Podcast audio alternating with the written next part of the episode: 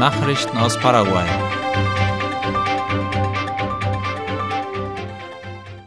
Die persönliche Einkommenssteuer muss bis Ende März bezahlt werden. Darauf hat die nationale Steuerbehörde SET hingewiesen. Im Interview mit Radio ZP30 erklärte der Leiter des Regionalbüros des SET in Loma Plata, Juan Andrés Cardoso, dass das Marangatu-System zur Eintragung der Steuererklärungen voll funktionsfähig sei. Er wies darauf hin, dass es in den vergangenen Tagen Probleme bei einem Modul gegeben hatte, aber ansonsten das System normal funktionieren würde. Der Vizeminister der Steuerbehörde, Oscar Orue, versicherte, dass trotz Verzögerungen die Fristen für die Abgabe der Steuern nicht verlängert werden würde. Der Leiter des Regionalbüros Juan Cardoso erklärte weiter, dass im März das sogenannte Formular 515 abgegeben werden muss für die persönliche Einkommenssteuer IRP und die Unternehmenssteuer IRE.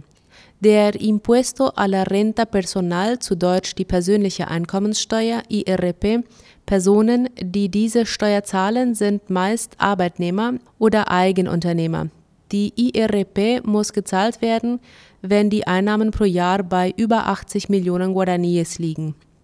Ausgenommen sind Rentenbeiträge und Sozialversicherungen.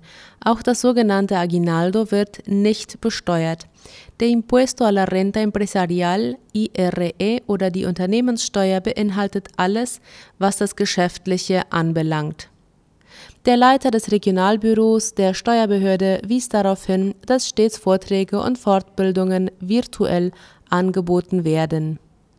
Er machte auch darauf aufmerksam, dass auf der Internetseite der SET ständig neue Mitteilungen und Informationen veröffentlicht werden, die die Verpflichtungen der Steuerzahler betreffen.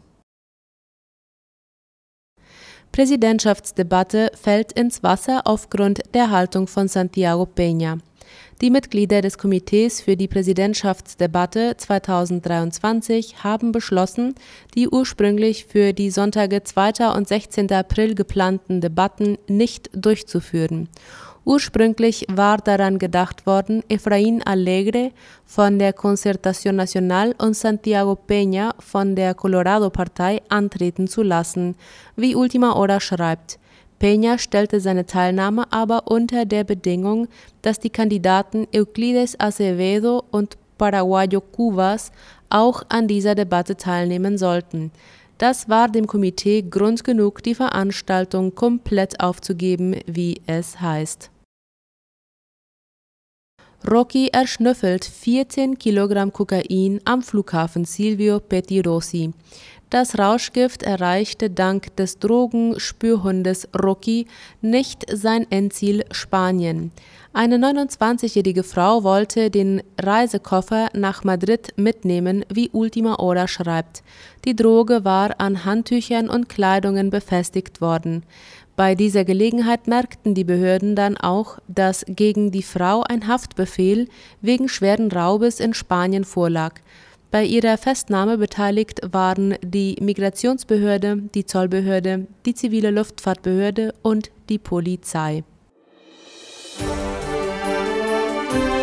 Nachrichten aus aller Welt. Argentinien beendet Abkommen mit Großbritannien über Flüge zu den Falklandinseln. Die argentinische Regierung hat dem Vereinigten Königreich die Genehmigung entzogen, Flüge von Sao Paulo zu den Falklandinseln mit Zwischenlandung in der argentinischen Stadt Córdoba durchzuführen.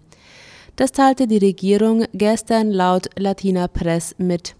Wie es in einer Erklärung des argentinischen Außenministeriums hieß, waren Großbritannien zahlreiche Initiativen vorgelegt worden, um Direktflüge zwischen dem argentinischen Festland und den Falklandinseln anzubieten.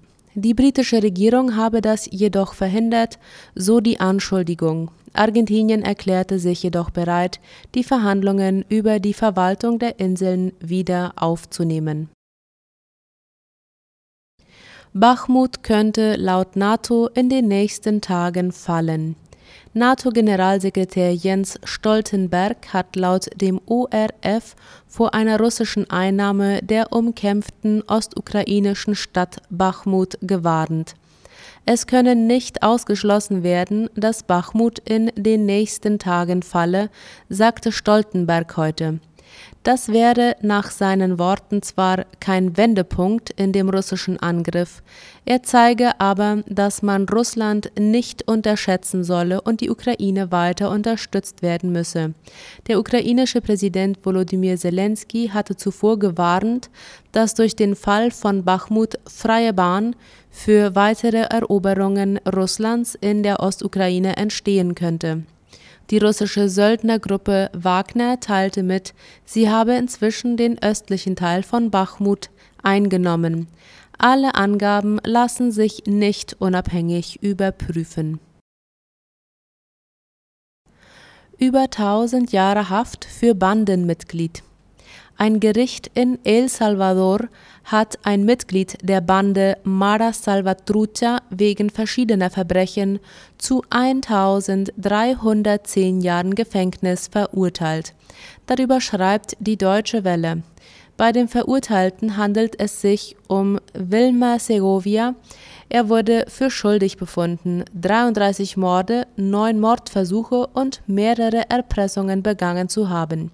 Ein weiteres Bandenmitglied von Mara Salvatrucha, Miguel Ángel Portillo, wurde zu 945 Jahren Haft verurteilt.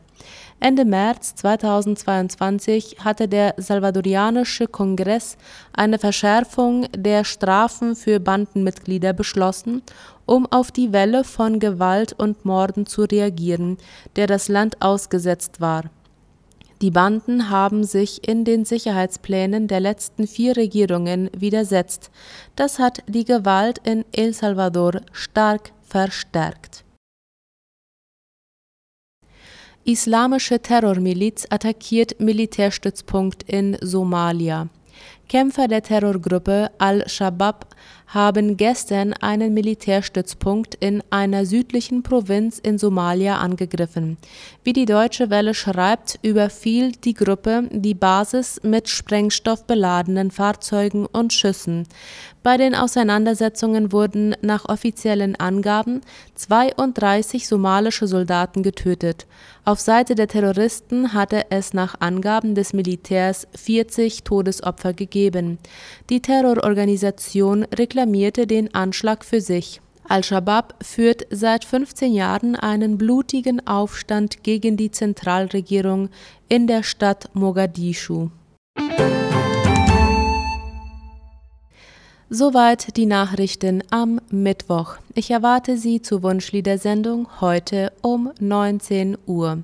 Auf Wiederhören.